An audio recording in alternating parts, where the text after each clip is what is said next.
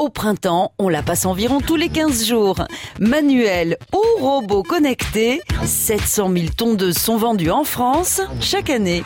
moi, euh, j'aime bien quand mon jardin est très propre. J'aime bien quand tout est bien droit. Ma femme a tendance à aller à droite, à gauche. euh, elle a mal coupé, donc elle revient en arrière. Non, moi, euh, je préfère quand tout est bien carré. 1980, l'année où la tondeuse nous a coupé l'herbe sous le pied.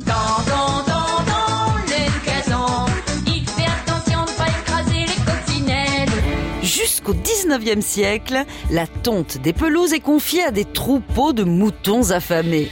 Le problème, c'est leur indiscipline. Ils broutent où ça leur chante et laissent des parcelles entières d'herbes hautes. La solution va venir de Grande-Bretagne. De nouveaux sports comme le cricket, le football, le rugby et le golf génèrent un nouveau besoin, l'entretien des gazons. En 1830, Edwin Bird Budding, déjà inventeur de la clé à molette, met au point la toute première tondeuse mécanique à traction animale. C'est une révolution. Cet ingénieur anglais conçoit et répare les machines d'une usine de textile. Un des engins sert à raser les fibres de velours, fibres qui lui rappellent les mauvaises herbes de son jardin. Il adapte l'appareil, composé de lames montées sur un cylindre, pour en faire la première tondeuse à gazon mécanique.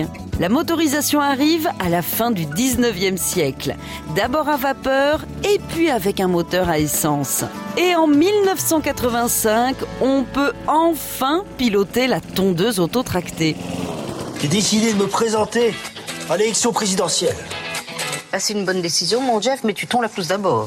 Depuis quelque temps, dans nos jardins, ce sont les robots tondeuses qui font la loi. Ces infatigables brouteurs à roulettes qui répondent aux doigts et aux clics font le boulot à notre place.